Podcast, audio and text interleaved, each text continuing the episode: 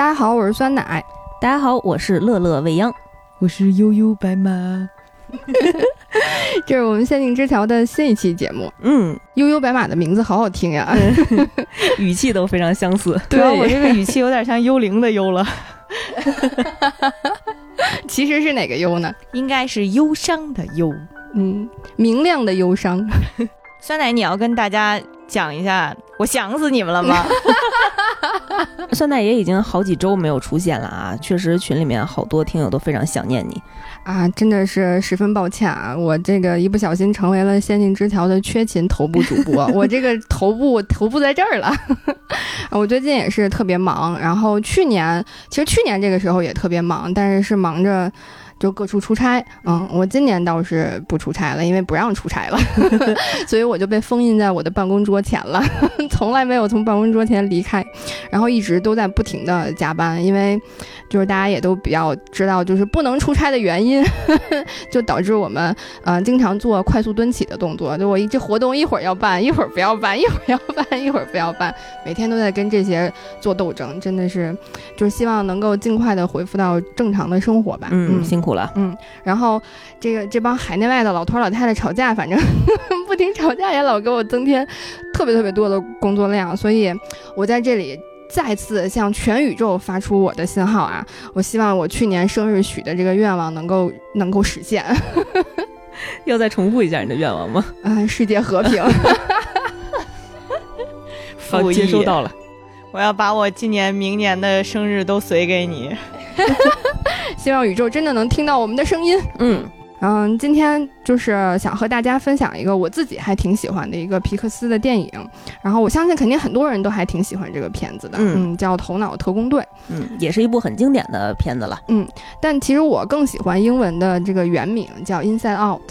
嗯，其实十分准确，还特别传神，特别精炼，就是两个特别特别小的词，就把整个片子的创意和想象力，我觉得是百分之百的还原出来了。嗯嗯。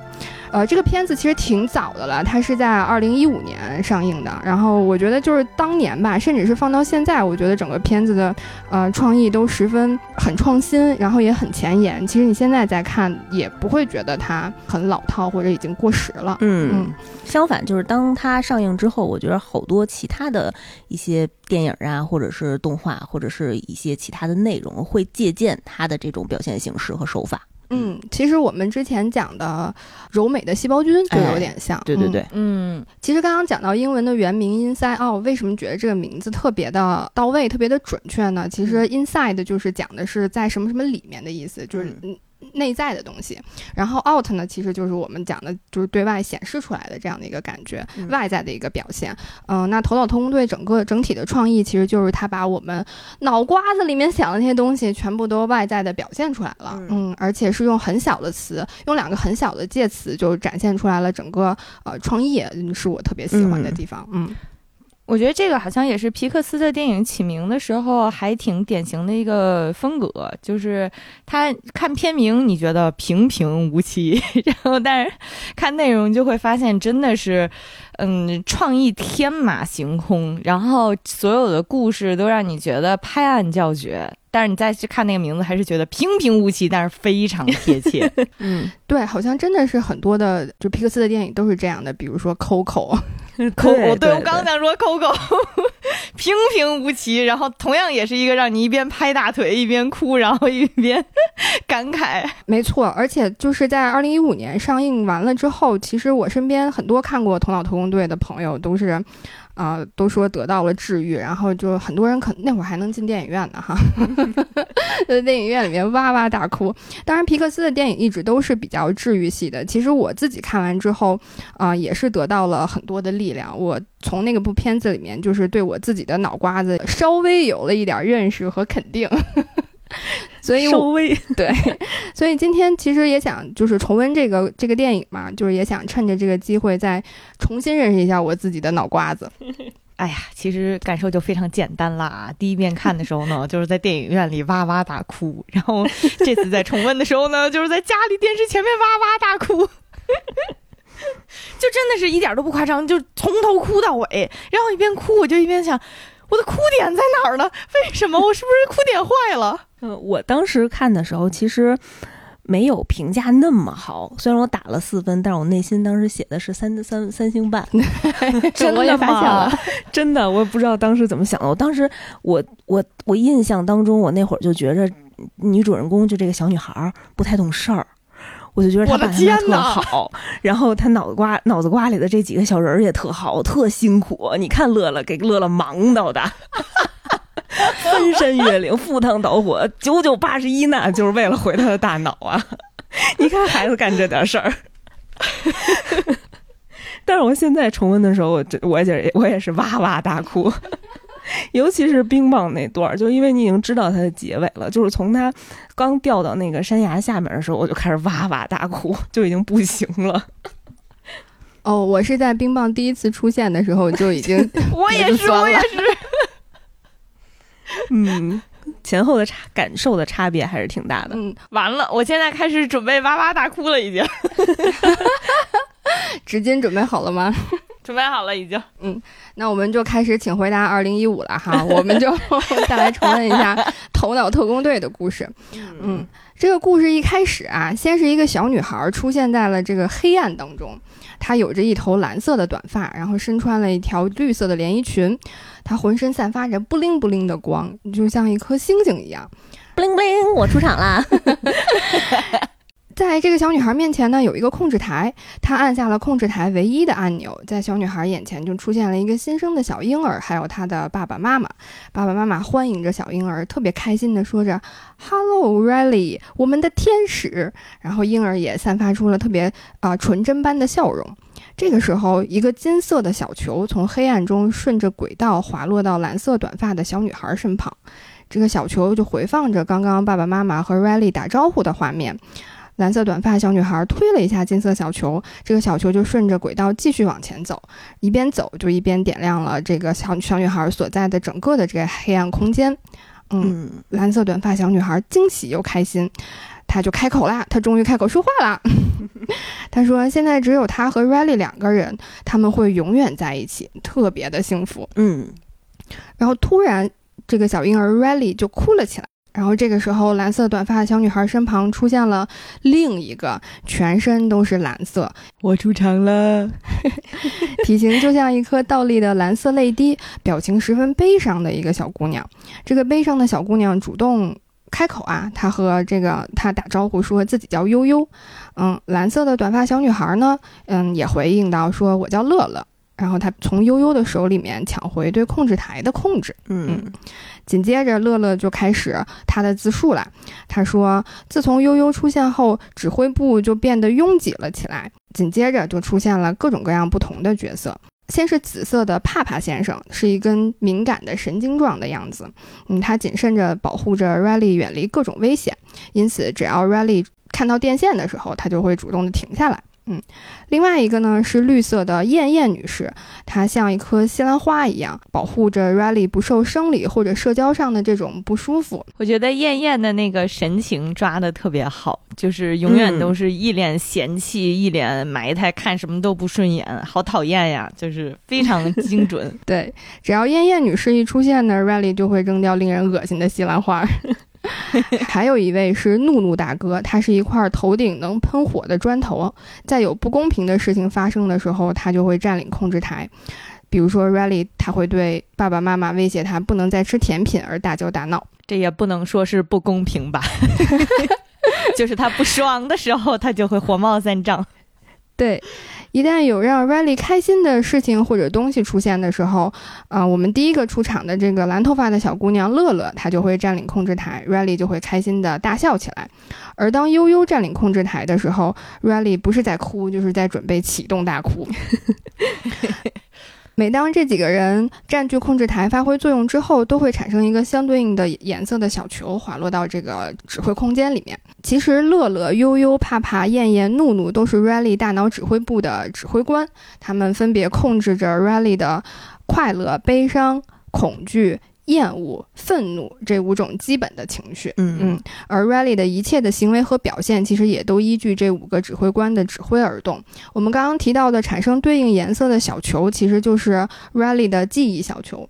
不同的颜色呢，代表着这个不同情绪的记忆。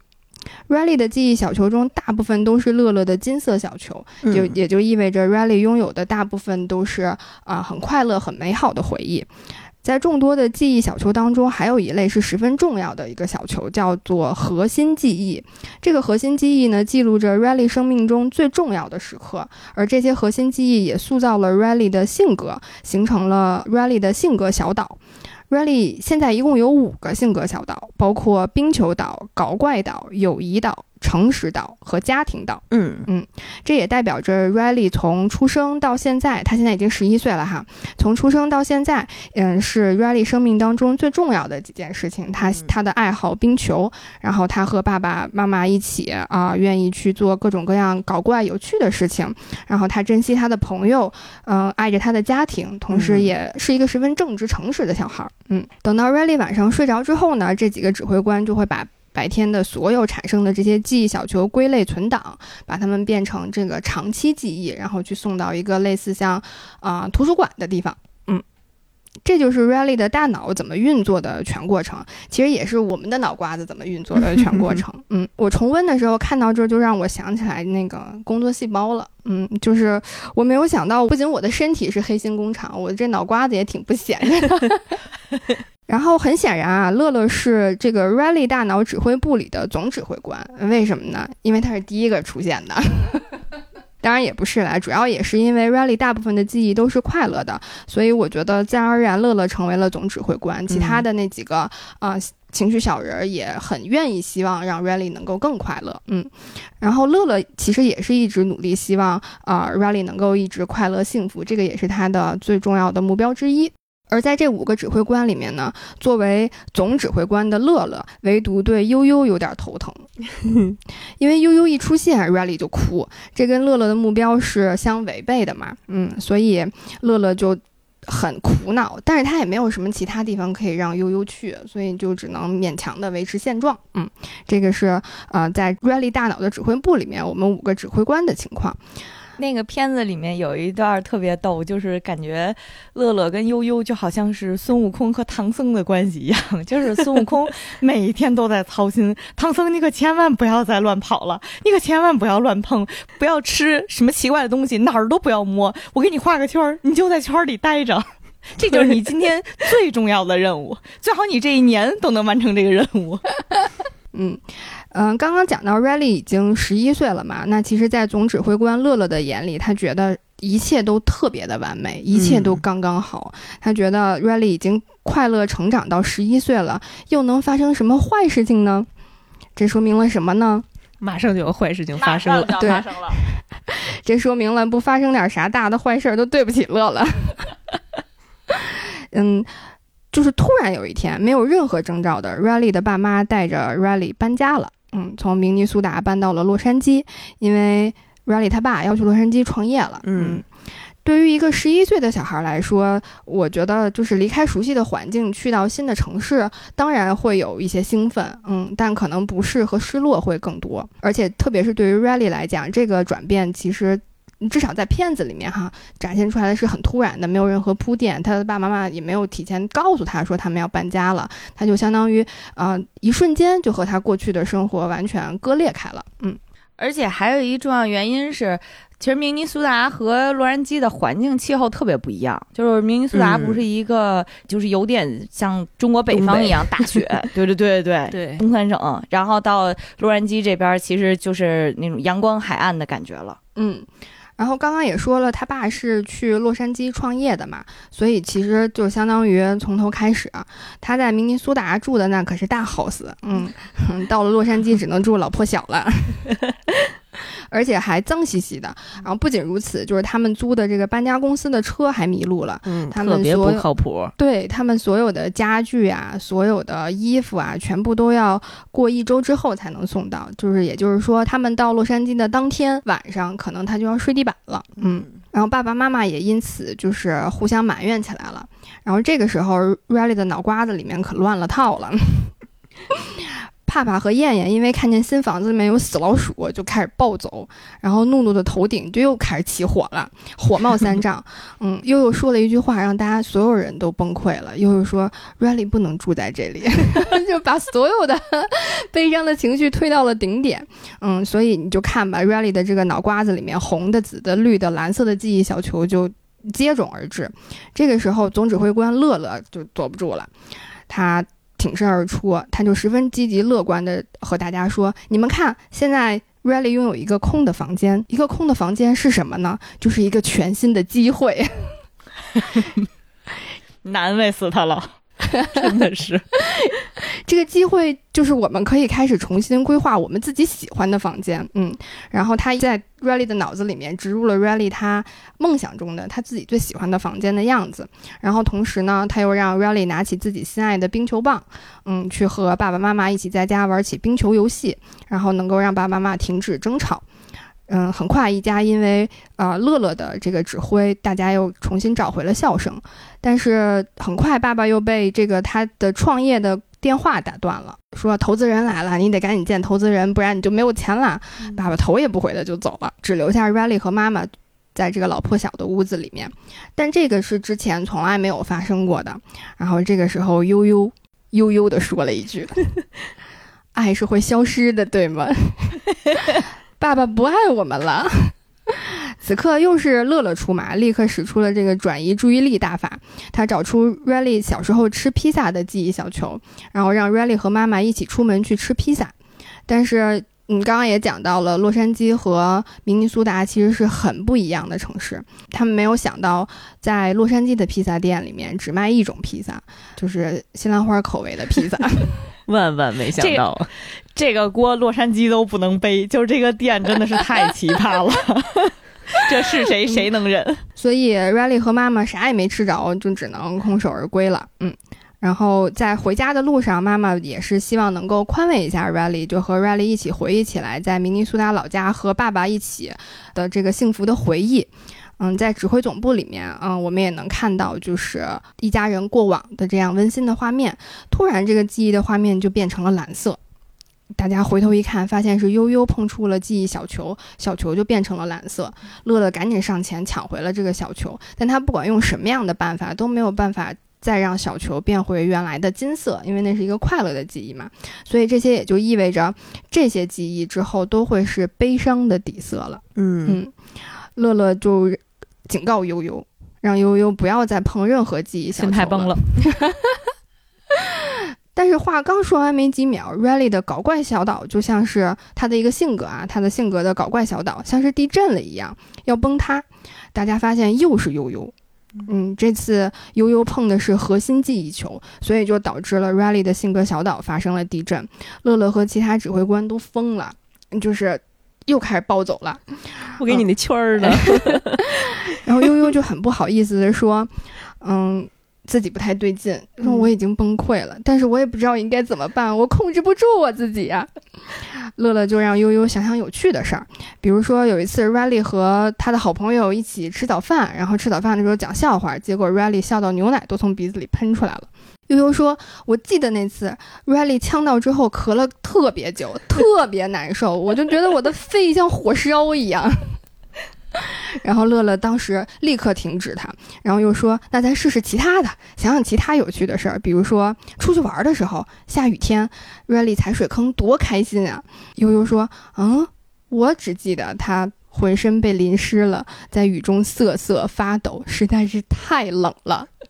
”然后就这也就是大脑指挥部里面没有兵器，要不然乐乐就得让悠悠血溅当场。然后乐，然后悠悠就开始哭了，乐乐就傻了。你为什么哭呢？怎么突然就哭起来了呢？所以没有办法，乐乐就只好让悠悠去读这个大脑指挥部里面的思维手册。嗯，就相当于是一个。我觉得就像是新员工入职培训的手册一样，嗯，为什么这么做呢？是乐乐想让悠悠远离控制台和所有的记忆小球，他不希望 Riley 再有任何悲伤的记忆了。嗯，我觉得乐乐就是让悠悠念经去了，平复一下心情是吗？冷静一下。对。很快就到了晚上要睡觉的时候了。嗯，妈妈来到 Riley 的房间，虽然 Riley 就睡在地板上，嗯，但是妈妈还是呃来亲吻了 Riley，然后感谢了 Riley。她说 Riley 今天表现特别好，在爸爸妈妈不停的争吵和搬家的这一切混乱当中，Riley 成为了他们的开心果。嗯，妈妈说，呃，如果我们一直这样乐观下去的话，我们所有的困难都能被克服的。我觉得就是这句话真是添了大乱了。指挥官们听到这听到妈妈的话之后，也是啊，就是打了鸡血了，得到了极大的鼓舞。乐乐也更坚定了自己，就让 Riley 的每一天都过得开心，过得美好。嗯，所以他就主动承担起了当晚的梦境值班的工作。嗯，梦境值班就是啊，去观察一下，看一下 Riley 今天晚上睡觉会做什么梦，嗯，记录下来。然后，当乐乐发现 Riley 的梦里面有白天看到的死老鼠的时候，他就他担心 Riley 会被吓醒，会有不好的记忆，所以他就是违反了规定。按按道理来讲，就是这个梦是不能被修改的。嗯嗯，乐乐违反了规定，他把 Riley 小时候和爸爸妈妈一起滑冰的特别快乐的那个回忆植入到了 Riley 的梦境当中去，然后梦 Riley 就一觉睡到天亮，特别美好啊，就是没有再被吓到。很快就来到了这个第二天。第二天一早，对 Riley 来讲又是一个全新的挑战。嗯，他搬家了嘛，搬家了还是得上学的。Riley 要去新学校了。啊，这一大早起来，乐乐就可忙到了。他给每个指挥官都派了任务。悠悠的任务就是我们刚刚讲的，让他永远待在那个圈儿里头。让他永远待在这个圈里头，不能出来，不要去妨碍其他指挥官的任务，然后也不要去产生任何不好的记忆，让 Riley 觉得很难过。嗯，Riley 满怀兴奋和期待的来到了新的学校，然后新的学校老师呢就让 Riley 和同学们介绍，就做自我介绍嘛。然后说到冰球的时候，Riley 特别的兴奋，然后正说得起劲儿的时候，突然他一整个人就变得忧伤了，然后还哭了起来。怎么回事呢？就是又回事呢？又是悠悠，悠悠走出了乐乐给他画的圈儿，他又一次没控制住自己，他又再次去碰触了有着冰球快乐回忆的这个金色小球，小球立刻就变成了蓝色。嗯，与此同时，嗯，这个新学校在第一天的这个自我介绍又产生了一个蓝色的记忆小球。这个记忆小球是一个核心的记忆小球，要被传送到 Riley 的性格小岛上面，可能就会成为一个以后未来的一个性格当中的很重要的一个组成部分。嗯嗯，我觉得当时乐乐的心态就是每次看见一个蓝色小球的时候，本来他就已经很焦虑了，然后发现这次不仅是忧伤的蓝色的记忆小球，它还是个核心记忆，怎么办呢？我们 Riley 这辈子就算被毁了呀！它还发光了。太可怕了，对，所以乐乐特别努力，想要阻止这个核蓝色的核心记忆去传送到性格小岛上面。悠悠就不想乐乐阻止，因为悠悠觉得那个是我的核心记忆。嗯，两个人就纠缠在一起了，然后不小心就把 Riley 的核心记忆从控制台撞掉了。嗯，他所有的小球都掉出来了，所有的核心记忆小球，一共刚我们刚刚讲一共五个核心记忆小球嘛，全部掉下来了，然后。Riley 的五个性格小岛立刻就变暗了，嗯，就是你在 Riley 外显出来的那个在学校的状态，就是整个人就魂不守舍了，嗯，这个时候乐乐就赶紧捡起来五个核心的记忆小球，他想再放回去，但是呃一不小心就抱着核心记忆球和悠悠一起被吸入到了存放长期记忆的那个图书馆里面去了。哦，哎，经常。那个俗话说，您脑子被门掩了，或者是 被什么踹了，就是这种情况，是吧？就脑袋里零件突然打架，然后掉了。对，或者是打打完架之后，两个人都懵了，对，没有人控制他了，没有人指挥他了，嗯。Riley 整个人因为失去了性格小岛，就像失了魂一样。他连最喜欢的冰球都失去兴趣了。嗯，然后留在控制台的帕帕、燕燕和怒怒，其实根本没有办法管理好 Riley 的情绪。他们三个人自己都吵不过来呢。所以 Riley 也回到家之后，Riley 的情绪就失控了。他跟爸爸妈妈也发生了特别严重的争吵，然后一气之下就被他爸关到自己的房间里去了。嗯，我觉得这段特别有意思，就是这块儿展示了他爸和他妈脑内的那些小人儿，就是长得跟他爸他妈特别像，就是他妈妈脑内小人都是戴着眼镜儿，然后还说现在得给老公使个眼色，然后就一直往那边看，然后结果看他爸脑内的那些小人儿正在讨论今天的足球比赛的结果，说糟糕，有一个 对方有一个警告。然后结果他爸就问出来了一个非常尴尬的问题，就是今天在学校表现的如何？然后他妈脑内，他妈脑内太逗，他妈脑内说：“哇靠，这说出来一个最崩溃的答案。”然后互相就开始指责：“你就是因为这个人，当时放弃了那个开直升飞机的男的。而且是那个巴西直升机飞行员。对，巴西这个信息简直太重要了。当时他妈脑子里那几个小人儿一通吐槽之后呢，发现爸爸没有解决问题，然后呢，而且爸爸提的这个问题吧，让 Riley 就更加生气了啊！当时 Riley 就说：“哎呀，行了，在学校做过得还行，行了吧？啊，这个态度一下就再度激怒了爸爸。而且爸爸和妈妈他们俩还挺有意思的，就是他们的核心控制的那个情绪小人儿和 Ready 不一样。你们还记得妈妈的那个嗯核心小人是谁吗？”妈妈好像是类似于悠悠的那个颜色的一个小人儿对，妈妈是悠悠。哦，嗯，当时妈妈的那个核心记忆小人儿是悠悠在控制，然后呢，爸爸头脑里的那个小人儿是怒啊。他当时，你看看爸爸这本来就脾气就不怎么样，然后女儿居然还这么跟你说话，一下就急眼了。急眼之后，直接就让孩子一拍桌子，让孩子现在回屋去。啊，当时 Riley 也特别不开心，就差不多掀桌子就走了。嗯啊，然后爸爸妈妈两个人分别的反应是，爸爸头脑里的那些小人长吁一口气，哎呀，放松了，开始喝茶看报纸，说，哎呀，我们可真是避免了一个大灾难呐。然后妈妈脑海里那五个小人看傻了，说，刚才可真是个大灾难呀。太逗了。然后主要这五个人。哎呀，就是看完这个大灾难之后，当场掉出来一个核心记忆球，开始在屏幕上面投出来那个非常浪漫、英俊、八块腹肌、异域风情、黑皮猛男，在直升机前伸出一只手，跟他说：“跟我来吧，美人儿。” 然后还说，还用了一句非常有异域风情的语言。所以，这个培养一个核心记忆，一个浪漫美好的核心记忆有多么重要？非常关键了。呃，我看到这段的时候就觉得，妈妈的情绪控制管理好好啊，她的这个管理她的情绪的密码真的是要好好的准备好。但是谁也不知道背后究竟到底是哪段影像 控制住的这些情绪。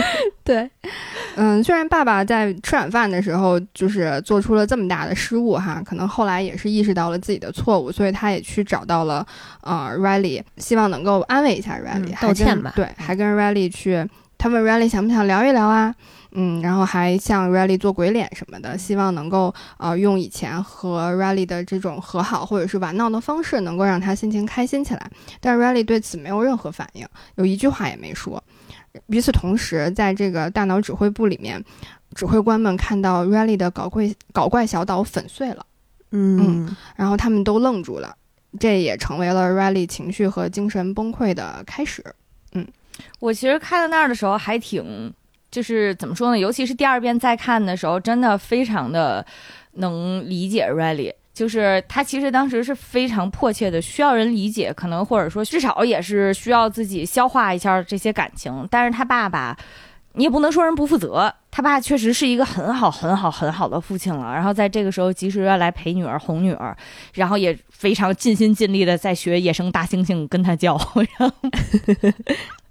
但是对于 Ready 来讲，就是你当时让他振奋情绪去配合爸爸的那些搞笑，其实非常累，真的是非常非常累。所以他当时看爸爸哄他的那个眼神儿，何止是冷漠呀，简直是嫌弃呀，简直简直就是燕燕把恶心拍在了脸上，把埋汰拍在了脸上。嗯，所以当时看到他那个搞笑小岛塌了的时候，怎么说呢？意料之外，情理之中吧。嗯，物极必反的感觉有点。嗯嗯，所以其实也可以看到 Riley 不仅失去了乐乐，失去了开心，嗯，然后他可能也逐渐的开始要失去一切了。嗯，就是这个是呃整个的一个崩溃的起点吧。怎么回事？为什么刚才没有说失去悠悠是我不重要吗？爱会消失，对不对？一 一会儿就有你了，你马上就要出场了，马上就来了。嗯，这个时候，与此同时哈，在长期记忆区里面，乐乐和悠悠其实也是可以看到呃 Riley 的这五个性格小岛的，他们两个也亲眼目睹了搞怪小岛的粉碎。所以，为了能够让 Riley 的小岛呃再次亮起来，能够让 Riley 再次开心起来，乐乐和悠悠开始寻找返回大脑指挥中心的路。但是回去的路其实是没有那么容易的，因为整个长期记忆区里面有无尽的走廊和记忆的架子，就是十分容易迷路。乐乐和悠悠走了很久，基本上我感觉就是一直在原地打转。正在没有头绪的时候呢，乐乐看见了一只粉色的大象，嗯，他上前打算去问路，发现粉色的大象是冰棒。嗯，就是 Riley 小时候幻想中的朋友，陪伴 Riley 度过了特别多快乐的时光。Riley 和冰棒一起组过乐队，还开过演唱会。嗯，一起在室内比赛跑步。他们两个还一起，甚至用院子里的小推车制作了属于他们的火箭车。火箭车的燃料就是两个人的专属歌曲了。嗯嗯，你不唱一下吗？没记记住得。对，得知乐乐和悠悠要回指挥中心，冰棒欣然做向导。他说：“跟我走吧，我带你们两个去坐思维列车，就能很快的回到指挥中心了。对，要坐上思维列车，他们就得先找到火车站。”嗯，找到列车站台，冰棒向乐乐和悠悠展示了一条通往站台的捷径，就是一个抽象的思维空间。但是这个空间在思维手册当中是被定为危险区域，不能进入的。嗯，不过为了能够赶快嗯回到指挥中心，乐乐就决定跟着冰棒冒险一试。就是三个人，反正经历了还挺多的危险吧，就是差点要永远住在那里头，以一个 根本不知道什么样的形态 永远存活下去的这样的危险。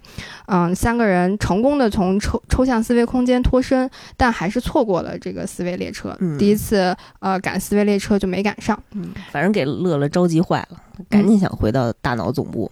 嗯，呃，冰棒的外形实在是太可爱了，就是嗯再看的时候就会发现这个细节实在是太萌了。嗯、看完其实第一遍的时候记忆里面就是它是一个粉红色的大象，但是第二遍在看的时候就会发现它的那个整个造型的组成方式就完完全全是你能想到的一个超级就是天真的小孩儿组出来的，它所有堆起来的那些可爱的元素，比如它的嗯。身体是粉红色的棉花糖，嗯，然后呢，它的长相它有猫的胡须和尾巴，但是呢，它又是一个大象的鼻子，然后有海豚的身体啊，就是整个设计起来就完完全全是小孩儿喜欢的东西都堆在一起了。如果他哭起来的时候呢，掉出来的喷射出来的眼泪全部都是，呃，糖果，可爱的糖果。嗯，我的天哪，就是简直是小孩子最甜的梦。看的好细啊，我都记不住了。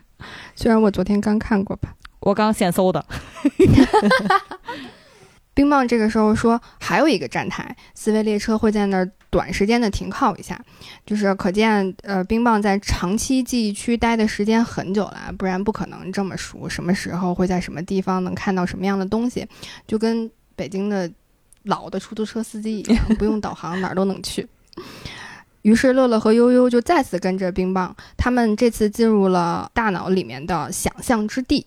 嗯，这个里面充满了各种各样新奇的想象力，他们甚至还遇见了 Riley 的假想男朋友。哦，那小哥也挺逗了，我愿意为了 Riley 去死。对，哎，她那假想男朋友有一重点，就是在她的整个造型里面，基本上都是照着 Justin Bieber 啊，就是这种就少年男团做的。然后人设里面，小哥还特意强调哦，了一下、他是从加拿大来的，加拿大，对来自加拿大的小男朋友说着愿意为 Riley 献出生命。对。这个时候呢，在现实世界，Riley 其实在经历着另另一种情感上的挫败吧。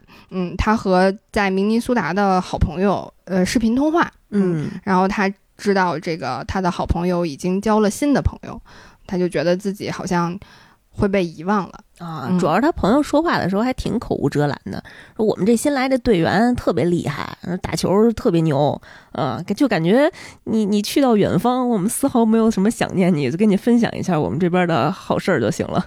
嗯，他何止是说他打球好，他还特意强调了一下：“哎呦，我的天呐，我们俩简直太有默契了！就是我看他一眼，他就知道把球给我，就差说我已经把你忘忘光了。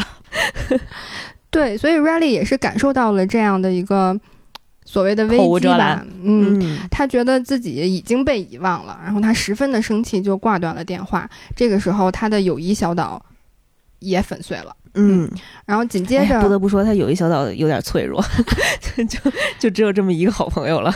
但是十一岁的就翻呗小孩嘛，嗯对嗯，就是友谊说翻车就翻车，嗯。嗯然后紧接着在冰球队面试的时候，嗯、r i l e y 因为情绪不好，他发挥失误了，所以他的冰球岛也粉碎了。嗯，自此 Riley 整个人都变得和以前不一样了，就根本认不出来还是原来的 Riley 了。嗯这个时候，乐乐也是也没办法再等下去了，就特别着急，然后他就催促冰棒赶快啊、加快路程。但是冰棒看到自己和 Riley 一起坐的小火车被丢进了垃圾记忆场，嗯嗯，这个垃圾记忆场是什么呢？就是说，呃，如果有任何的东西被丢进到这个记忆场里面，就意味着这些记忆和这些所有的东西都消失不见了，就再也不会回来了。嗯，嗯，就定期大脑会清理一些垃圾，是吧？你就这个东西就永远都会忘了。嗯对，就是我们刚刚不是讲到有好多的记忆小球，各种各样不同的颜色嘛？但其实，在长期记忆区那个大的图书馆、超大的图书馆里面，还有一种记忆小球，它的颜色是灰色的。嗯，为什么是灰色的呢？是啊、因为 Riley 就是我们的大脑的主人，如果他不再提起这个记忆，或者是他不再在乎这个记忆的话，这记忆小球的颜色就会褪色，变成灰色，变成灰色的小球就会被扔到这个记忆垃圾场里面去。我记得看这段的时候，觉得非常有意思，就是长期记忆区吧，就是还有打工人啊，那几个打工人呢，就是负责推一小推车，然后戴着安全帽，在这个区域里面走来走去，然后查看，哎，这段记忆是什么？呃，美国总统的，嗯，留那 个胖子和第一个，其他的都清了吧？然后。但是那一那一幕其实让我很感动的一点是，乐乐和冰棒其实对于 Riley 的那些微不足道的长期记忆都会非常非常的真实，比如打工人想要清掉一些在他们看来无关紧要的记忆啊，什么全套魔法公主的名字、呃排位和造型啊，但是对于乐乐和冰棒来讲，这些都是非常珍贵、非常有用的记忆啊，你怎么能清掉呢？嗯反正看到那儿的时候，会觉得，嗯，有些对我们微不足道的东西，反而身体里面有一个不知道是什么的小东西在替你注意着，很被爱的感觉。而且还有一个搞笑的，就是这些打工人有的时候会，嗯，做一些开玩笑的事儿，比如说把一段儿 洗脑的歌曲，然后再给你突然放回到大脑的核心中枢里。小苹新年过果是吗节不收礼，对，这就可能是大家无意当中脑海脑海里循环播放的那种鬼畜歌曲，可能就是你脑内的打工人给你塞回来的。大雷要下雨了哟。雷欧，所以在冰棒看到自己和 Riley 的呃坐的火箭小车被扔到记忆垃圾场的时候，他整个人都十分的难过。然后他就，你想他那么大的不是那么大，他还挺胖的一个身子，哐通一下就坐在地上了，然后就十分难过。哭了好几吨的糖糖果 对，然后一边哭还一边说：“Riley 不会和我就这样结束了吧？”嗯。但是乐乐很着急啊，乐乐是没有办法，啊、等着冰棒情绪恢复起来再去继续赶路。他也不知道冰棒会什么时候开，什么时候能恢复情绪，所以他就开始想尽各种办法去安慰冰棒，然后甚至做各种各样的鬼脸去逗笑冰棒，但是冰棒都没有办法站起身子来。这个时候，悠悠就坐到冰棒身边了。他说：“嗯，我很抱歉，他们扔掉了你的火箭车，他们拿走了你最爱的东西，一切都无法挽回了。”乐乐听到这个话之后，脸色就变了。他说：“他埋怨悠悠说，你这样说只会让他更难过。你这不是哪壶不开提哪壶吗？” 但这个时候，冰棒反而开始开启了话匣子，他不再哭了，他开始回忆起和 Riley 的快乐时光。他说，火箭车是他是他和 Riley 最后的信物。他甚至还讲起了嗯他们的旅行的计划。然后悠悠说，那一定是一个非常棒的计划。冰棒哭着说，我和 Riley 以前是最好的朋友了，但是我已经很久没有见过他了。毕竟她已经是一个十一岁的小女孩了。嗯，对呃，悠悠握着冰棒的手说：“没错，你们是最好的朋友。”嗯，冰棒就，冰棒立刻就抱着悠悠。小天使。对，这个时候冰棒就抱着悠悠开始哭起来了，又哭了好几吨的糖果。哭了一会儿，冰棒说：“我好多了，我们走吧。他就站了起来，将乐乐和悠悠带到了站台上。嗯，我觉得当时乐乐看到悠悠对这个冰棒的操作大开眼界，就是我看不懂，我大受震撼。不明觉厉啊！他的眼睛里写的。为什么你你陪他哭了一会儿，他就站起来了？你们不需要我了吗？对，乐乐也十分的意外，这是什么魔法？嗯，但是不管怎么样，他们终于坐上了思维列车。乐乐就很快的，他的注意力又又会又变到了说我要赶紧回到这个呃大脑指挥部。刚坐上列车没一会儿就停了。因为 Riley 睡着了，因为到点儿了，Riley 要睡觉了。只有把 Riley 叫醒了，思维列车才能继续行驶。嗯，那一段让我觉得还挺好笑的，就是，呃，一旦 Riley 睡着了，你别说他那小车停了，那车上所有负责人全部都当场立刻下车，拎着包，穿着衣服，成群结队的往家走。今天这个天塌了，你别说是什么记忆小岛了，你们整个大脑中枢崩了都跟我没关系，我都得我这班就上到这儿了。十分践行九六五是吧？思维列车停了之后，啊，悠悠、乐乐还有冰棒这三个人就来到了 Riley 大脑里面的造梦制片厂。嗯，因为 Riley 晚上睡觉了嘛，他就会做梦，只有通过梦境才能把 Riley 叫醒。嗯，但是悠悠和乐乐有不同的策略。悠悠建议制造一个噩梦吓醒 Riley，乐乐反对这样，他觉得这样会让 Riley 不开心，应该给 Riley 制造一个。欢乐的梦让 Riley 笑醒，就是这得高兴成啥样？Justin Bieber 本人来了，就是咱们都在这个都都有了二三十年的生活经验了哈，从美梦中笑醒的几率有多少？请大家回去想一想，估计一个手指头就够了。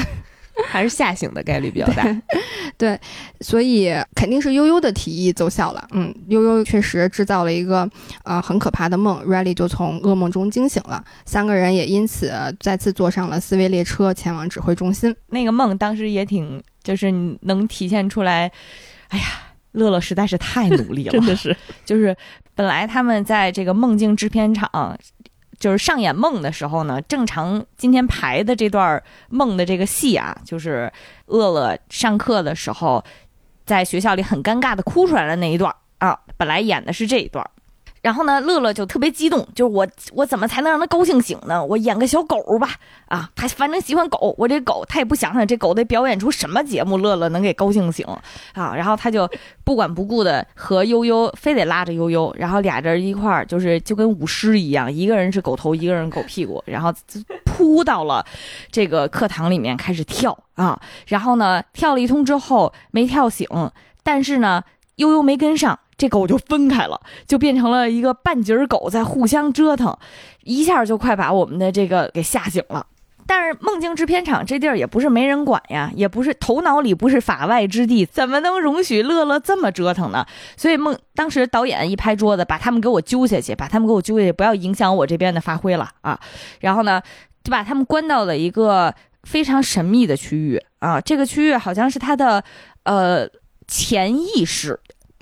关到了潜意识区里呢，他们就想想办法要逃出来。但是呢，这个潜意识区域门锁的还挺死，虽然有两个守卫，虽然那个守卫特不靠谱啊，但是高低也是有。他们就想着怎么能出去呢？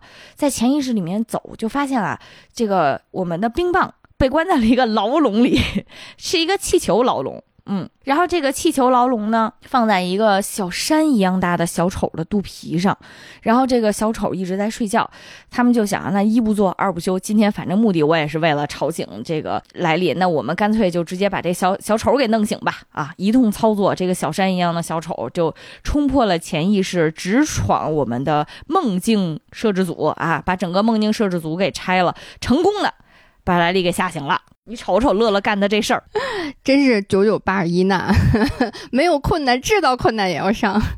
这个时候呢，嗯，在指挥部的诺诺大哥因为被半夜叫醒，再加上之前他其实已经积攒了很多的愤怒啊，这个头顶没有起火已经很久了，就就一直在忍着。但是到现在为止，他就忍不了了，他决定让 Riley 离家出走，自己坐车回明尼苏达，回到拥有最多美好回忆的地方。嗯。然后 Riley 他就把这个想法植入到了 Riley 的大脑里面，然后按下了一个呃行动键。，Riley 就开始起身行动了。这个证明什么呀？证明愤怒的时候，我们就会丧失理智，做出这种非常奇怪的行为。对，主要是我觉得那个那个帕帕怎么能同意的？因为帕帕瘦弱呀，没打过帕打不过。你说的对，自从有了这个念头之后呢，Riley 他就开始行动了。他为了能买一张车票坐车回家，他第一次偷了妈妈的钱包。嗯，嗯，这个时候 Riley 的城市小岛也粉碎了。完了完了，孩子毁了。当时看到这儿的时候就觉得孩子毁了呀。嗯，对。当时乐乐看见这一幕的时候，心都碎了。我的孩子，到目前为止，Riley 一共有五个性格小岛，已经碎了四个。嗯，嗯唯一的一个家庭小岛还健在。这个城市岛粉碎的也是挺是时候的。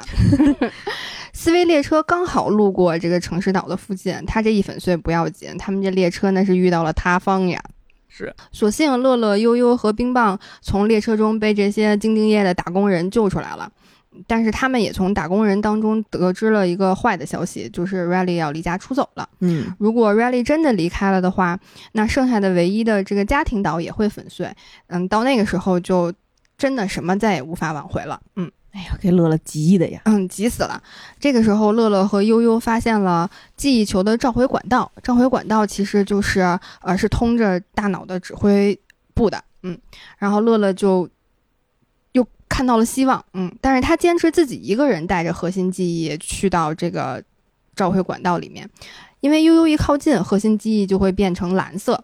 嗯，所以乐乐就要自己一个人走。嗯，这块儿不得不说，乐乐做的有点儿嗯不好啊，那得我过分了。那得悠悠说吧。悠悠请发言，悠悠本悠。那会儿看的时候真的挺生气的。那哪是一个体有点过？你这是杀人越货呀！就是已经到了一个，我觉得 Riley 不需要你，Riley 只需要快乐，所以你就留在这儿吧，我走了。也就是悠悠 有点胖，没挤上去。但凡悠悠挤上去了，都得被乐乐踹下来啊！真的吗？乐乐只不过是想说他想早点回去，回来再接他嘛。行，我不给他洗了，继续吧。你 别了本乐出来发言了。不要试图洗地啊！虽然就是发生了不愉快的一幕哈，嗯，但是乐乐其实也最终没有成功的回到呃指挥中心，因为召回管道突然失灵了，乐乐和冰棒一起掉入了垃圾记忆场。嗯嗯，你看看，你想说啥？对本优的报复。善恶终有报，不信抬头看，苍天饶过谁？让你不带我去。在垃圾记忆场，我们能够看到不断有记忆球灰飞烟灭。嗯乐乐就十分难过，他就哭了起来。他自己的一滴泪落到了一个核心记忆球上。嗯，那个记忆球上面播放的画面是 Riley 的冰球队的队友和爸爸妈妈一起为 Riley 加油，把 Riley 啊、抛向空中的这样的一个画面。这是乐乐最喜欢的一个记忆。乐乐用手擦拭记忆球上的泪水，记忆球随着乐乐的手的转动，慢慢的就从金色变成蓝色。嗯然后记忆球上面的画面也开始慢慢的往回倒，嗯，然后倒到是 Riley 因为自己错过重要的比赛，冰球比赛当中错过决胜一球而输掉了，他十分的难过，嗯，他就很想要放弃，然后刚好是自己独自一个人坐在树上默默落泪的样子。这个时候，呃，爸爸妈妈和队友得知之后，才过来安慰了 Riley，才有了呃乐乐看到的 Riley 和他们在一起十分开心的记忆的画面。而这个记忆其实也正好是悠悠最喜欢的记忆。乐乐这个时候才明白，因为有了悠悠。Riley 才有可能获得这些能量和回忆，其实是悠悠的力量，嗯，带给了 Riley 很多很美好的回忆。想到这里，乐乐就更不能放弃了。嗯，他突然想起来，冰棒的火箭车也被扔，也被扔到了这个垃圾记忆场。于是他就唱起了那首专属的歌，冰棒也跟着唱起来。嗯，随着火箭车发出的声音，他们在这个黑漆麻糊的一片，就是我觉得根本看不到尽头的、垃圾场。对，垃圾废墟里面找到了火箭车。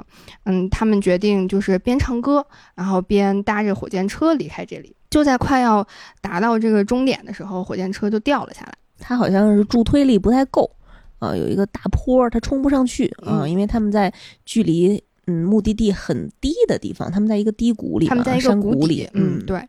然后他们就又试了第二次，这次是他们两个人唱的比之前就更用力、更大声，但还是在快要成功的时候又掉回了谷底。这个时候，冰棒好像是知道怎么回事儿了，然后他对乐乐说：“咱们再试一次吧，这次一定能成功。”嗯，他们两个就再次坐上火箭车。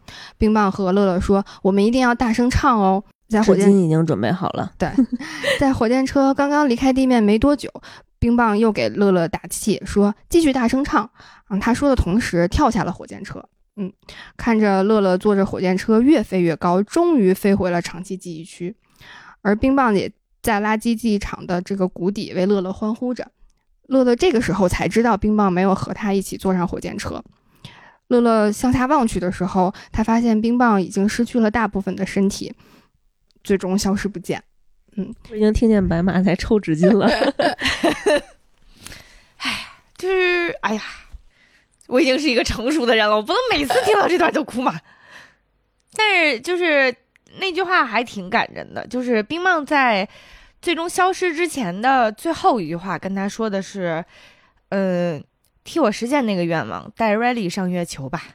嗯，嗯，嗯，其实他们在第三次去尝试再搭火箭车之前，嗯，冰棒其实已经发现了他已经失去了一只手臂了，就是他的一只哦手臂已经消失，已经在消失不见了，就说明他也知道自己啊、马上就要不会存在了。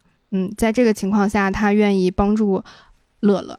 嗯，从火箭车上跳下来，让乐乐减轻火箭车的重量，然后让乐乐能够回到长期记忆区去，啊、拯救 Riley。而且冰棒离开的特别安详，就是没有任何铺垫，他 他就跟乐乐说：“我觉得这次肯定能行，我冥冥之中就觉得这次咱肯定能行。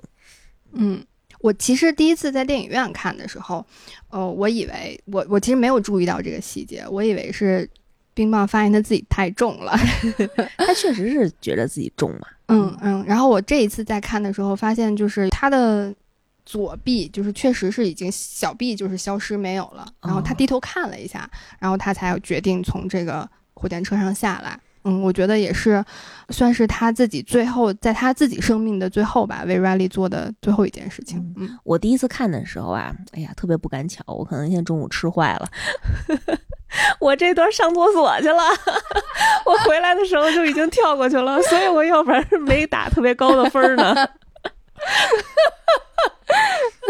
太你遗憾了选的这，个尿点真的是绝了，跳过了全片最精华、最感人的没部分错。嗯，哎呀，在看的时候觉得就是从他们前两次尝试，真的是哭到最后，因为嗯，你觉得前前两次这两个人在试的时候，其实也挺感人的，就是嗯，他们一直在非常非常努力的唱着这首他们和 Riley 共享的这个记忆里面的歌，歌词是 Who's your friend who likes to play，就是非常大声的唱乒乓乒乓，然后呢就是一遍一遍的唱，又一遍一遍在空中摔下来，然后还要调动自己的那些快乐和 Riley 之间的那些记忆，然后再次尝试。啊、当最后一次，尤其是当最后一次冰棒在唱呃这首歌，然后再往下跳的时候，你 已经是一个成熟的主播了。我已经是一个成熟的主播了。就是其实当时冰梦在唱这首歌的时候，他已经知道自己是没有办法再作为他最好的朋友陪伴着他了，但是他依然要唱着这首歌，然后把乐乐送回去，就是那种哎呀保你一世安详，就是这种感觉。哎不得不说，我脑子里的这些小人儿都太努力了，我可能已经忘记了我很多幻想出来的朋友。在看的时候，我的心情就是这样，让我为这些我已经记不住的朋友感到悲伤。在冰棒消失的同时，Riley 其实已经从家偷了妈妈的钱包，嗯，到了汽车站买了汽车票，然后已经坐上了汽车了。嗯嗯，汽车马上就要出发了。这个时候，爸爸妈妈也发现 Riley 不见了，Riley 的家庭岛就开始，嗯，有一点点要崩坏的迹象了，也开始岌岌可危了。乐乐在长期记忆区里面找到了悠悠，嗯，他想带悠悠一起回指挥中心，因为他也意识到悠悠能够带给 Riley 更多的能量，嗯，但是悠悠就一直躲着他，一直跑，他不想回去，他认为是自己害了 Riley。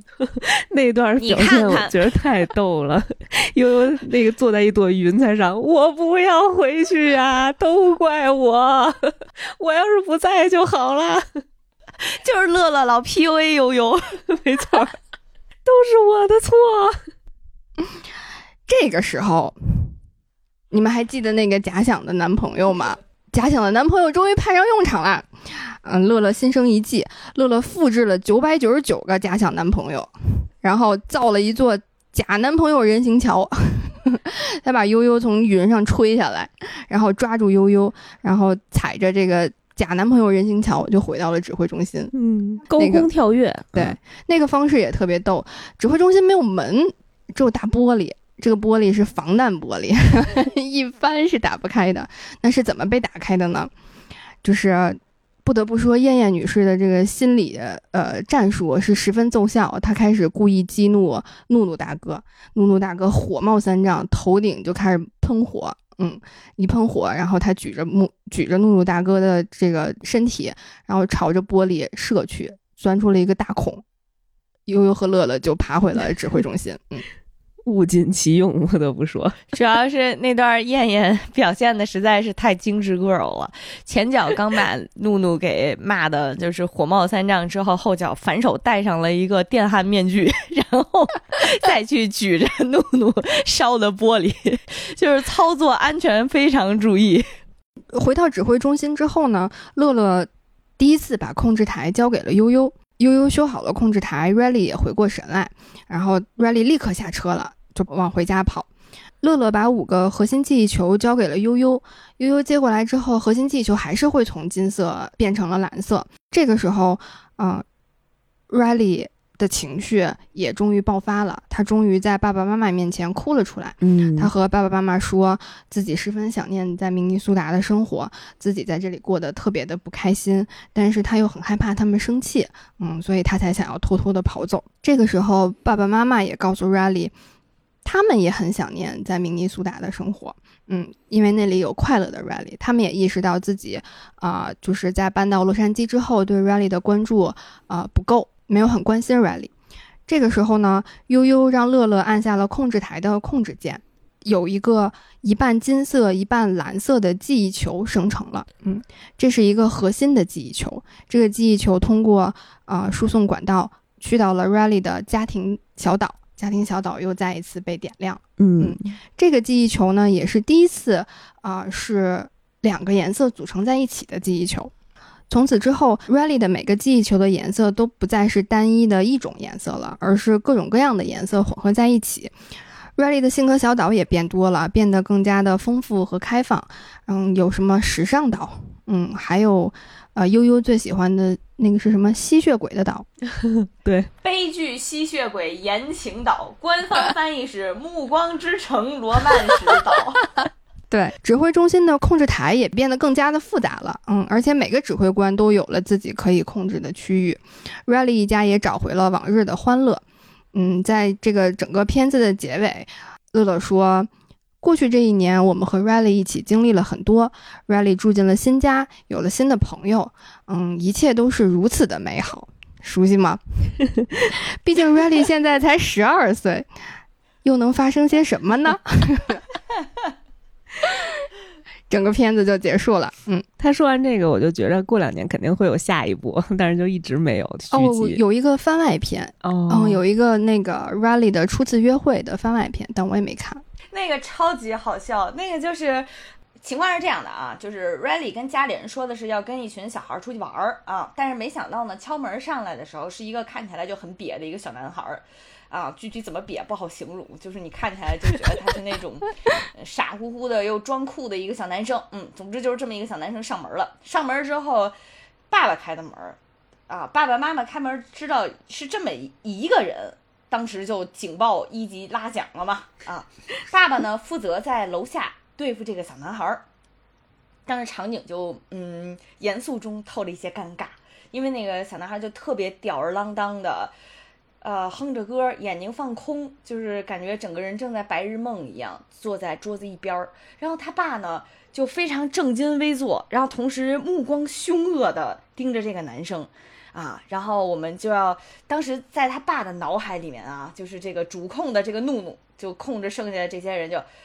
啊，我们现在就我们得给他点颜色看看了啊！我们要慢起来，我们得慢起来。然后他爸就 一下，又把身子给板直了一些，啊！但是那个在男孩小男孩那个脑海里面呢，正在玩摇滚，然后正在滑滑板，几个人正在开 party，完全没有注意到现实世界发生了什么啊！此时此刻的那个妈妈呢，就负责去攻克 Riley，他妈琢磨的就是。我要问这些事儿吧，我又不能让 Ready 太尴尬，我就得用他们年轻人说的那些话啊。然后他妈就开始上去一通操作网络术语，你知道吗？就是什么，举个例子吧，就是新来那个小男孩，你们俩扩列了，C，你们 CP 滴滴了，你们，哎呀，太好笑了，LOL，然后六六六，哎，我的天哪，当时。自己的脑海就崩溃了，说：“妈妈这是在干什么呀？他为什么开始说这些怪话了啊？”但是经过一些沟通呢，也终于解释清楚了，就是哎呀，这个小男孩根本就只是一群人，他先过来而已啊！你们别操心了，别紧张了啊，别紧张了。但是他一一听就发现，哎呀，完了，妈妈把爸爸和这个小男孩留在一起了，这得出多大事儿啊！爸爸毕竟脾气不好，对吧？啊，然后在到底下的时候呢，嗯，爸爸发现没有办法通过这种。慢起来的方式和小男孩打开对话，他就只好问了一句，说：“嗯，你平时爱干啥呀？”这个小男孩说：“孩子说，其实也不干啥啊，我就是滑滑板呐，组组乐队呀什么的。”然后他爸一听，整个这个操作台都激动了，组乐队，我年轻的时候也组乐队呀。然后俩人一对，都特喜欢一个叫 AC/DC 的摇滚乐团啊，俩人他们俩这跨辈儿了，居然能喜欢在一一个乐队上。那对啊，就尤其是这种跨辈儿的情况下，喜欢的还是一个乐队。你说这会儿这男孩要是说自己喜欢 Justin Bieber，这还怎么聊啊？啊，就就因为喜欢的乐队一样。当 Riley 和妈妈下楼的时候呢，发现俩人已经一块站在桌子上开始假装唱摇滚乐了，合唱。然后爸爸唱的激情处，把桌子给踢翻了。嗯，然后呢，就是父母双两个人一起把这个 Riley 和小男孩就送出了门嘛。送出门之后，两个人就是嗯搂抱在一起，含情脉脉的，觉得哎呀年轻真好。同时呢，又想到彼此，哎呀觉得彼此也真好。这个时候，这个怎么形容呢？就是妈妈这边呢，就给爸爸甩了个媚眼儿，然后整个这个操作台上，整个爸爸这边的操作台就特别激动，哎，他抛媚眼了，咱们该该该做点什么了啊，就特别激动，于是就。激情拥吻了一下，但是拥吻的之拥吻之后呢，妈妈那边的操作台 就就淡定很多，就是五个老姐妹啊坐在一起，就是有一种那种一边嗑瓜子一边吃爆米花的感觉啊，吻差不多了吧，差不多就停了吧，啊，我挺满意的了，就这么撒手吧，嗯，然后妈妈就主动推开了爸爸，爸爸就有点尴尬的说啊，我去修桌子，我去修桌子。然后此刻呢，更好笑的是，妈妈的那个操作台里面，五个老姐妹虽然比较冷漠吧，但是依然还挺满足的。她们满足的一个反应呢，就是把印着巴西飞行飞行员的那个球往脑袋后面一扔，说：“哎呀，暂时用不上了。”但是此时此刻，妈妈脑海里的一个小人就又背地里偷偷跑过去说：“以防万一，以防万一，以防万一 再给捡回来，又给捡回来了。”这是他那个番外篇，然后我去看了一下，就是整个《头脑特工队》，其实他们拍了还呃挺多番外篇的，就是包括这个电影的结尾也有好多的彩蛋啊。最后影片的结尾其实展现了好多人，甚至好多动物，他们脑内这个操控台到底是什么景象啊？比如印象里面有一个是，嗯，本来 Riley 在学校特别害怕，或者说就又点又有点仰慕，然后又有点害怕的一个 Cool Girl。就是那种画着黑色眼影，然后穿着流苏皮革外套的那种，看起来有点朋克的那种学校里风云人物吧。嗯，还留着非主流的发型。对，啊，然后呢，但是他的内心世界其实操控台上坐的那个核心控制人员是帕帕，帕帕就特别焦虑。我的天哪，他们会不会都发现我是假装酷的呀？哎，然后剩下其他人就安慰他：“你别紧张，你画着黑色眼影呢，所有人都会喜欢黑色眼影的。”他们都发现我是虚张声势了。还有，呃。还有个小狗吧？对，小狗是前面有一个人拿着一个披萨过去，然后他脑内控制台的五只小狗就是说有食物，我发现了食物，冲呀！然后这个小狗就一直在追那个披萨，好像是小狗追披萨的过程当中路过了一只猫咪，嗯嗯，然后那个猫面无表情的站在这个这个台阶上面，猫猫脑子里面的控制台那五个小人儿，五个情绪的小猫，就互相彼此谁也不理谁。嗯，然后就有一个怕怕的小猫还是怎么样，就窜到了那个工作台上，然后就这儿点点那儿摁摁，然后可能摁下了一个什么红色按钮。嗯，然后坐在台阶上的猫就像发了神经一样，就开始乱跑乱叫，然后就跑走了，就是特别像我们眼中的猫猫。对对对，就是你根本不知道它怎么了，它就那样了。我为什么这么喜欢这个片子？是因为当年就是我在看的时候，给了还给了我自己挺多的力量的。因为这个片子，啊，我觉得是可能第一次吧，用一个让大家特别容易让大家接受的这样的一个方式，肯定了负面情绪。嗯嗯，就是我看了这个片子，就觉得我好像。呃，不用因为我自己有负面情绪了而觉得自己不好，就我也可以一定程度上接受了。呃，我自己有负面情绪，我觉得一定程就是也一定程度上给负面情绪证明了吧。因为其实，呃，悠悠的那个角色在影片的最一开始，嗯，就讲了一句话，嗯，他说就是乐乐问悠悠为什么哭的时候，悠悠说，呃，哭泣能帮助我慢下来，不被生活的逆境所压垮。哇哦，嗯，他第一次说这话的时候，大家都觉得怎么给自己加这么多戏呢？就是都是一种挺挺嫌弃，然后又觉得他太抓马的心情去去看待这句话的。但是当在就是看完整个电影之后再去重温的时候，就会觉得这句话还挺有道理的。嗯，而且我在重温的时候，我其实觉得就是情绪它可能是中立的。嗯，就是没有所谓的正面或者是负面，就是自己有任何的情绪，呃的存在，其实都是正常的。嗯，就是不是说我今天哭了，或者我今天气愤了，我今天谨慎了，这些就都是我的负面情绪。因为在影片里面，其实还挺能明显的感受到，就是我们有两类的情绪，一类就是像乐乐这样的，但只有乐乐 是在这一类里面。另外一类，比如说像燕燕呀，像悠悠，像帕帕、怒怒，他们都归都被归结为就是所谓的负面的情绪，是在另一另一个阵营里面的。那我现在在看的时候，我就觉得所有的情绪其实都是一样的，他们都。都有自己的缺陷，也都有自己的力量，能够让你从这些情绪当中能够嗯恢复过来。嗯，因为我第二遍看的时候，那个开弹幕了嘛，因为是就是在电脑上看的，你就会发现特别明显。嗯，在前半截的时候呢，大家所有人都特别喜欢乐乐，然后都特别讨厌悠悠，因为前前面悠悠表现的就是会让人觉得。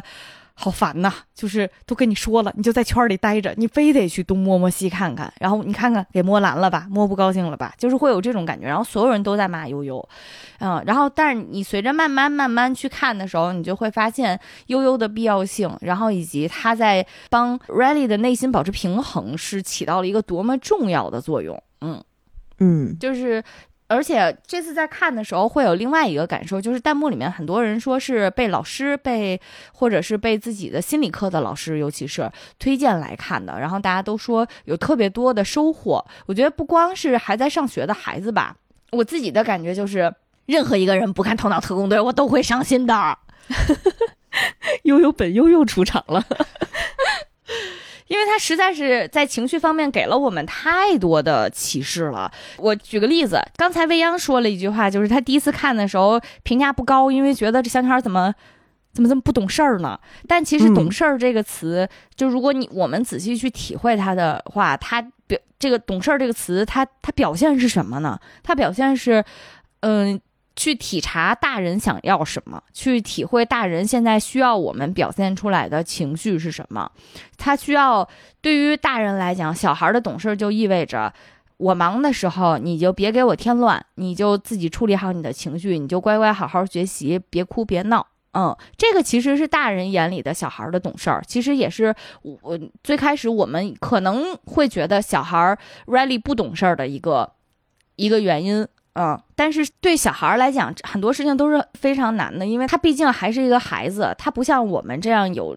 对于世界有一定的耐受和理解的能力，尤其是像这个电影里面给我们展现的搬家这件事情，对于大人来讲也是很艰难的。重新在一个陌生的环境开始一段陌生的生活，又是创业这么复杂的事情，尤其是搬家的时候，整个家都搬丢了，这个事情，这个对家人来讲就是很难的啊。对对，爸爸妈妈来讲很难，对于孩子来讲同样也是很难。嗯，只不过他不像大人一样有那么强烈的预期，是 OK，可能呃，我能通过什么样的方式来解决这个问题，然后大概什么时间能解决掉？他唯一能接触到的信息就是现在一切都乱了套了。嗯，然后这个时候，Riley 的爸爸妈妈每次跟他提的时候，都都会有一个关键词，就是在我们翻译的时候可能叫开心果嘛，但是他爸妈就是原文所有的他很多时候在跟他沟通的时候都会叫他 Happy Girl，就是我们家的，你那个我们家最开心的这个小女孩去哪儿了呀？她怎么不开心了呀？他其实不是问的你为什么不开心，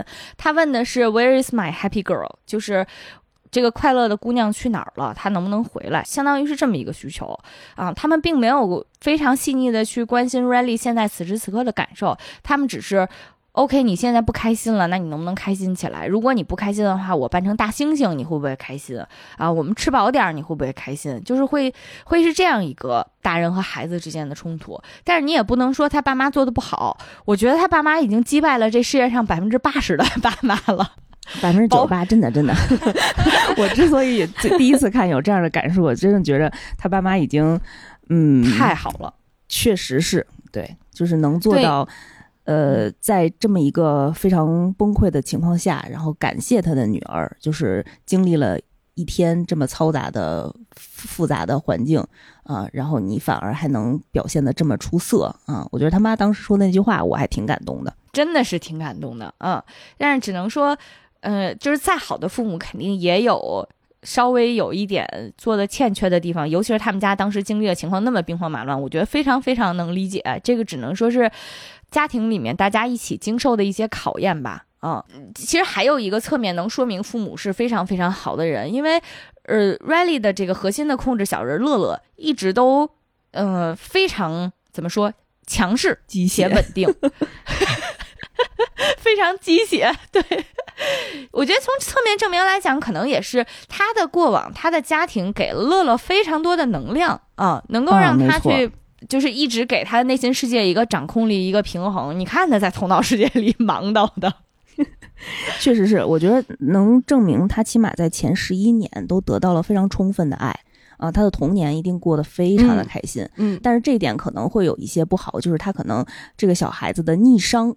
可能没有培养的非常强，所以他在经历这些大的挫折的时候，没有第一时间，嗯，用一种非常比较合适的情绪去对抗啊，会有一个坎儿需要迈过去，或者说这一点也是家庭教育的一个欠缺吧，就是他们家有可能习惯性的。就是因为你看爸爸妈妈也能看出来，他们家可能因为过于快乐了，所以就是没有一个快乐教育了。嗯，对，没有一个特别良好的对于所谓的这些负面情绪，或者说当我们面临悲伤啊，或者是愤怒啊、忧虑啊这些心情的时候，他们可能没有一个应对措施和应对方案，就是才会导致一个很小的问题慢慢被被发酵出来。嗯，刚刚提到“对抗”这个词啊，其实也是我在这一次再重温的时候，呃，算是解开了我自己的一个迷惑吧。我其实当时看的时候，我不能理解为什么悠悠要不停的去碰触这个记忆的小球。他其实心里可能也是想让 Riley 开心的，但他还是控制不住自己，不停的去碰触这个球。然后包括乐乐也是一直让他说：“你你不要碰触它。”然后他还会一直跟悠悠讲说：“你不要担心。”我们一定会有办法去解决你的问题的。嗯，我觉得这个其实都是一种，就是我在面对可能并不是让大家很开心的这些情绪的时候，很多人的第一个反应就是我要去做对抗、做压制。如果我不开心了，我要让自己开心起来。嗯，我要抵抵抗这种嗯不高兴的心情。但其实这种。不高兴的情绪，你是没有办法去通过对抗、压制去消解的。至少在这个片子里面展现，最后展现出来的，它不是通过乐乐的这种积极的心态或者打鸡血的方式去消解的，而更多的是我需要让我的情绪有一个出口。嗯，有一个宣泄，就像悠悠她哭出来，她甚至帮助 Riley 哭出来，让 Riley 在爸爸妈妈面前讲出他自己内心的想法。嗯，所有的这些情绪被呃释放出来了，然后被认可了，被肯定了。嗯，那这些情绪才会过去。但是你是无谓的去做，也不是无谓，就是日一直的想要去把它压下去的这个方式，可能并不奏效。嗯，我觉得某种意义上来讲，就是悠悠的这个做法是在保护 Riley。嗯啊，就是因为大家的情绪其实是保护自己的心理健康的一个很重要的防线。对我遇到不高兴的事情，我应该产生的这种悲伤的情绪，它会让我。可能不要再往前走了啊，会让我自己静下来，好好去想一想。嗯，对，所以就是我在想，就是如何和自己的情绪共处呢？我觉得就是你得承认它的存在。我就是有这样的情绪，我现在在这一刻，我有了难过，我有了悲伤，我有了气愤，我有了嫉妒。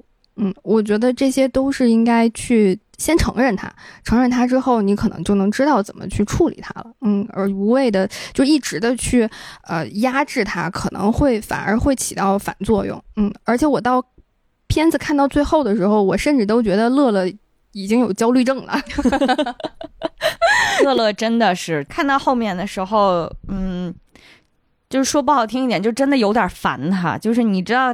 我知道他是好心，但是当就是冰棒在非常沮丧的时候，乐乐在旁边非要我给你翻个跟头吧，啊，我给你表演一个胸口碎大石，你看看能不能高兴一下？我给你，就是我知道他非常努力，但是这个是一种怎么说呢？乐乐没有意识到自己做的事情是彻头彻尾的忽略，就是他你忽略了我现时现刻。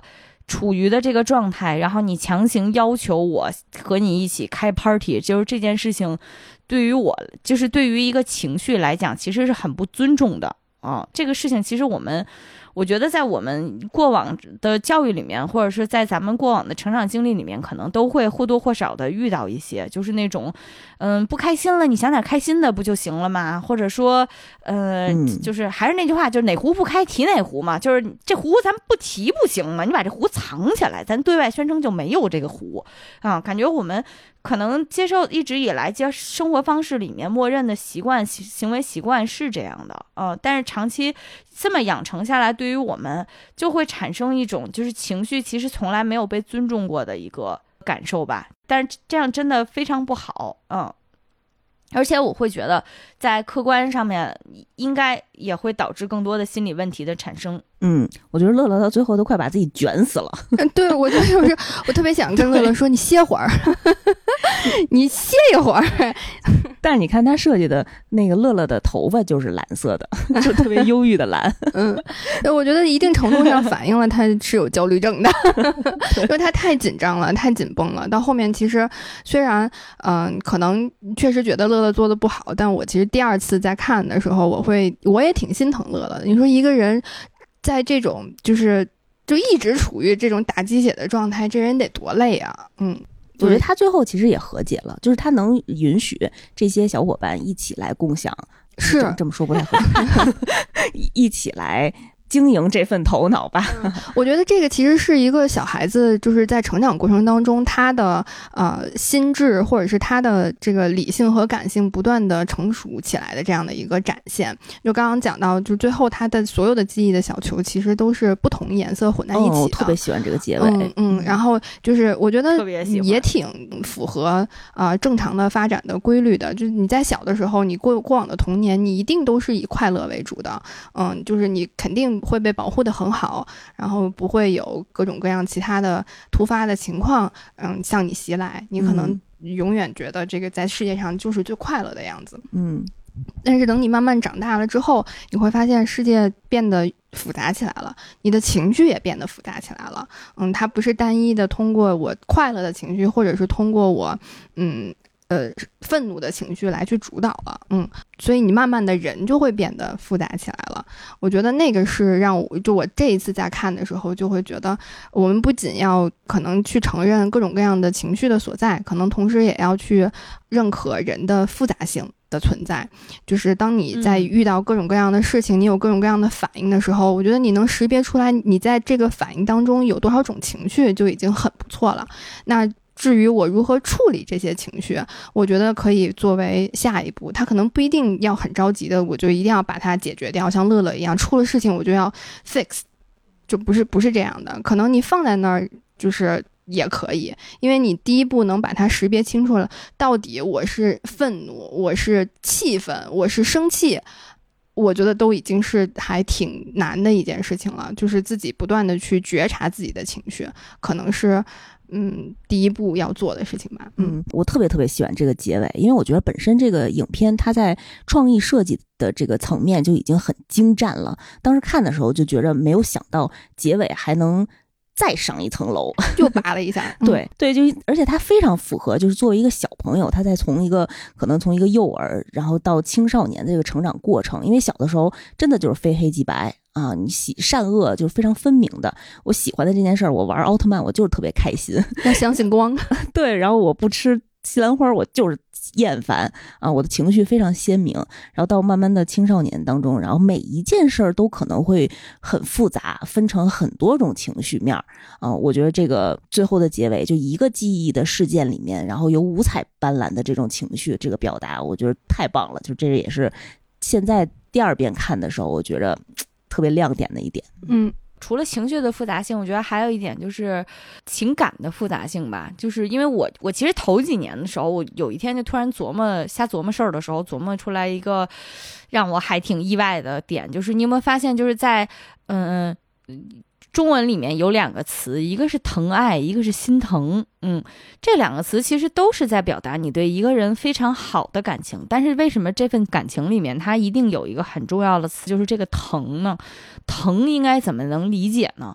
然后我就是其实结合《头脑特工队》这个电影的时候，能稍微有一点感触，就是嗯，当你对这个人很有感情的时候，其实嗯，就像悠悠看到冰棒哭了。他会下意识的去陪伴他，然后我陪伴你的一个重要的过程就是我去感受你的内心的感受，然后我可以共情你此时此刻你你需要对我倾诉什么，然后你需要表达你那些让你不开心的事情，然后甚至我理解了你的这些不开心，我陪你哭一场，这个其实是一个非常重要的爱的表现，就是爱应该是有疼的这一部分。这个，当我们说到心疼或者是疼爱的时候，这个疼其实是为你而疼，就是我会因为你而感到疼。有了这个环节，这份爱才是有深度或者是有沉淀的。就是肯定不是说所有的爱都只是我要跟你一起玩儿，然后我我我们俩一块儿高高兴兴的，然后那个好吃的跟你分享。我觉得这个是一部分，嗯。但是如果说当他痛苦的时候，你不能感受到痛苦，那这份爱里面一定有巨大的缺失。嗯，所以本身怎么说呢？就是有悠悠的存在，才有一份非常完整的爱吧。讲真好，耶！日常看到迪士尼公园里面的那个玩悠悠的玩偶，就像自己上班的时候 不想工作的状态。我跟酸奶日常老分享悠悠的短视频。对，嗯，然后其实看完《头脑特工队》，我我觉得就讲了这么多情绪。后来我记得我当时看完，当年看完之后写的那个短评是接受自己。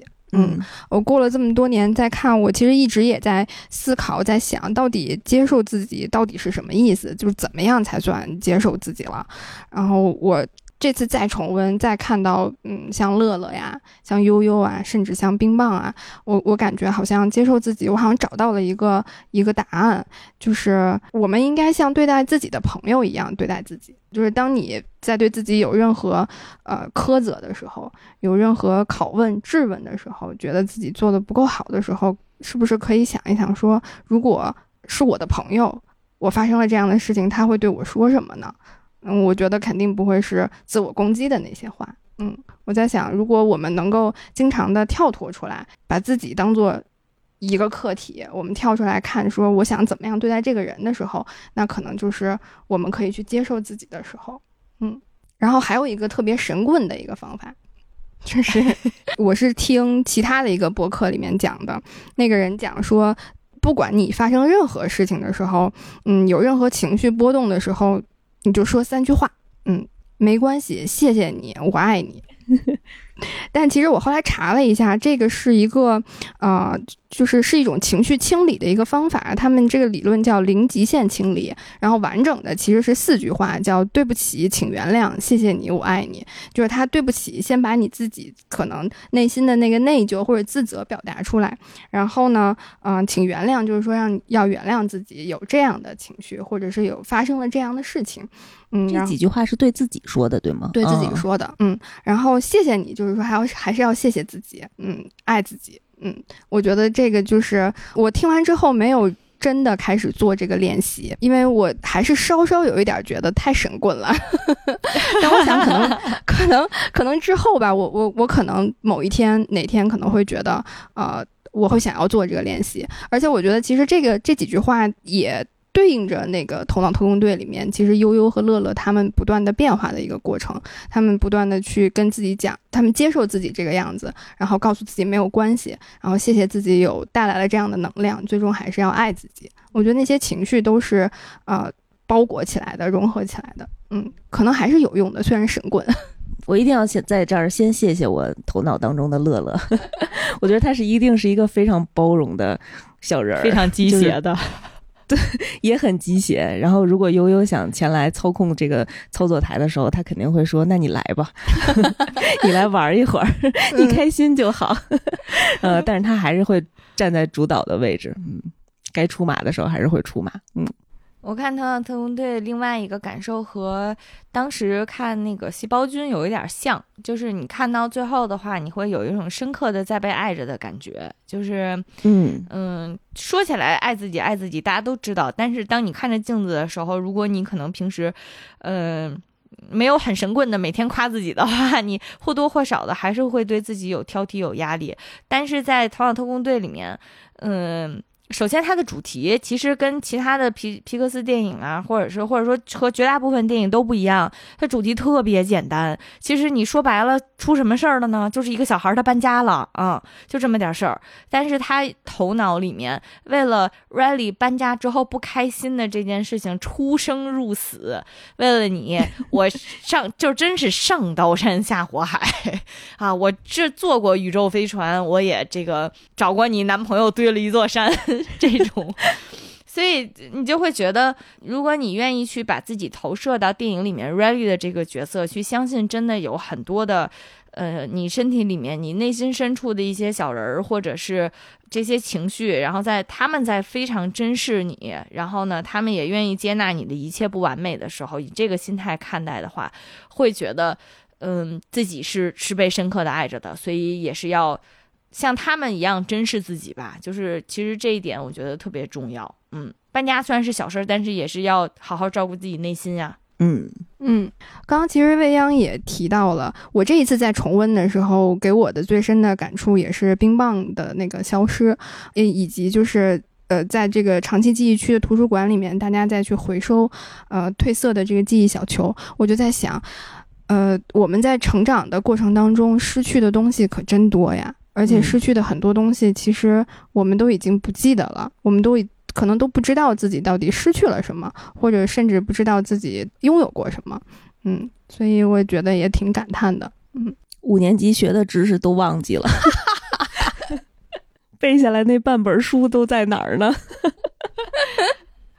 嗯，我其实也是因为这一段，所以也尤其是在长大这么长时间之后，再去回首看这个电影，会有更多感悟。因为我觉得我小时候是那种深受怎么说呢，深受阳刚教育的小孩儿，所以呢，我会特别摒弃和不喜欢所有的负面情绪。然后呢，我又。怎么说呢？就是往好了说呢，就是我小时候特别正能量；但是往不好了说呢，就是我非常喜欢阉割自己其他的所谓的负面情绪啊。然后呢，这个表现在我的外在，就是我小的时候不心疼东西，比如说小的时候看过的书，我非常非常非常喜欢的那些童话，就是那种书都快翻烂了那些东西。我那会儿我记着啊，因为接触了一个断舍离的理论，我就会觉得老子这么酷。啊，我这么先进的一个这个当代女性，我怎么能存留这些旧东西呢？那我，我旧的我都我看过了这些书啊，我已经是一个成熟的十二岁小孩了，我怎么能留着之前的这些童话和娃娃呢？就都给扔了，而且会扔很多对自己非常非常重要的东西，比如说和家人之间的也会扔掉，就是因为我觉得外在的东西不重要，然后过去的那些东西不重要，所以在这个过程当中，现在回回首去看的时候，会觉得自己那个时候真的。挺愚蠢的，嗯，然后呢，而且是非常自大又非常愚蠢，嗯嗯。如果有年纪比较小的听友在听这期节目的话，呃，也希望大家在青春期的时候，就是不要过于执迷于什么样的行为是是是成熟的，是酷的，然后是更加像大人的，要珍惜情感，然后要珍惜饱含着情感记忆的那些东西。这些都很重要，人还是挺容易后悔的。嗯，毕竟当你们长大了，再回忆起了这些美好的事儿，也想不起来什么了，需要靠这些物件回忆一下。写日记吧，好记性不如烂笔头。就是那些东西会有你小的时候很喜欢的朋友，他现在可能已经搬家了，然后你和他一块儿做的小手工啊，你们俩一块儿给娃娃缝的裙子，然后或者是一个已经离开很久的。家人他留给你过的东西，就是这些，其实还挺重要的。又抽纸巾了。嗯嗯，其实从呃《头脑特工队》开始，我自己有一个啊纯个人的一个感受和观察，就是我觉得皮克斯开始关注心理层面的东西了，开始关注心理学了，他就他们开始搞身心灵那一套了。就是二零一五年有《头脑特工队》，然后二零一七年有 Coco。然后再到二零年的心灵奇旅，再到去年的青春变形记，其实我觉得从很多的角度，呃维维度上面，其实都是在讨论情绪、讨论心理的这个层面，嗯，然后所以我还挺期待下一部皮克斯他们会出一个什么样的，呃电影，然后什么样的主题，从什么样的角度再去给大家做这种心理层面的这种治愈和关怀吧，嗯，Mars，你还有啥要说的吗？说的了，悠悠要去哭一会儿。嗯，那我们今天这期节目就到这儿了。嗯嗯，那我们下期再见，下期再见，拜拜。未央的乐乐希望大家能给我们一个五星好评，然后点赞、收藏、订阅。一键好几连，一定要订阅一下。嗯，看在我的乐乐这么鸡血的份上，大家多多帮助他。